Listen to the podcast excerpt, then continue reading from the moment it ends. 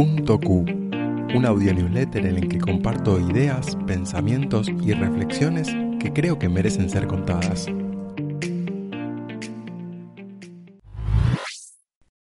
NFT, delirio o genialidad. Si todavía no te suena esta sigla, ya te va a empezar a sonar.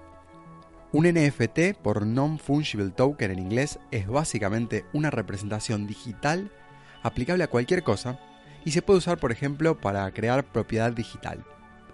Aunque el concepto es muy interesante, las propuestas de uso en arte digital desataron debates acalorados porque a diferencia del arte físico, un archivo digital es copiable. Los NFT caminan en un terreno entre lo filosófico y lo útil, y esto recién está empezando. Con los NFT quizás los creadores dejen de preocuparse tanto por la sobrevalorada métrica de cantidad de seguidores y empiecen a pensar más en el poder adquisitivo de su audiencia, que es más difícil de medir. Les recomiendo leer algún artículo sobre esto porque es realmente muy interesante. Consumo eficiente de información. Hasta que lleguen implantes con datos directo al cerebro, la única manera de adquirir información es consumiéndola, ya sea con clases, lecturas, videos o audios, pero en cualquier caso de forma lineal, hay más información de la que podemos abarcar y vale reflexionar sobre lo que consumimos, su calidad y el por qué. Seguramente la vida entera no alcanza para aprender todo lo que quisiéramos.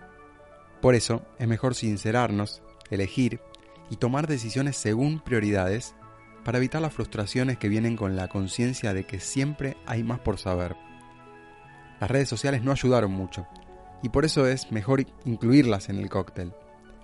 Si la mente es a la información lo que el cuerpo es a la comida, conviene desintoxicarla, entender qué necesita, respetarla y cuidarla. Reverendo hijo de Buda.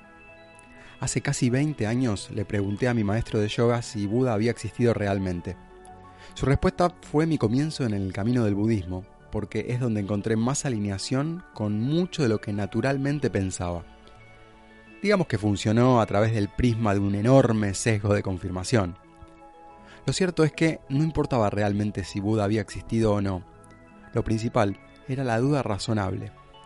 Y es que después de un puñado de iniciaciones en varias religiones y corrientes filosóficas, entendí que lo más importante nunca son los contenidos o las doctrinas, sino cómo nos llevan a comportarnos. ¿Por qué leo a Robert Greene? Todos tenemos autores predilectos, y de vez en cuando voy a presentarles algunos de los míos. Hoy les traigo a Robert Greene, uno de mis escritores favoritos. Tiene seis libros publicados hasta hoy y todos fueron bestsellers. El más famoso es el primero, Las 48 leyes del poder de 1998, un texto fundacional de su filosofía personal que luego amplía en libros siguientes. Mentiría si digo que es fácil de leer, todo lo contrario, es complejo, denso, por momentos rebuscado, pero entre sus párrafos se asoman frases con ideas maravillosas. En 2018 sufrió una ACV que lo dejó con problemas de movilidad y van a notarlo si lo ven en videos actuales.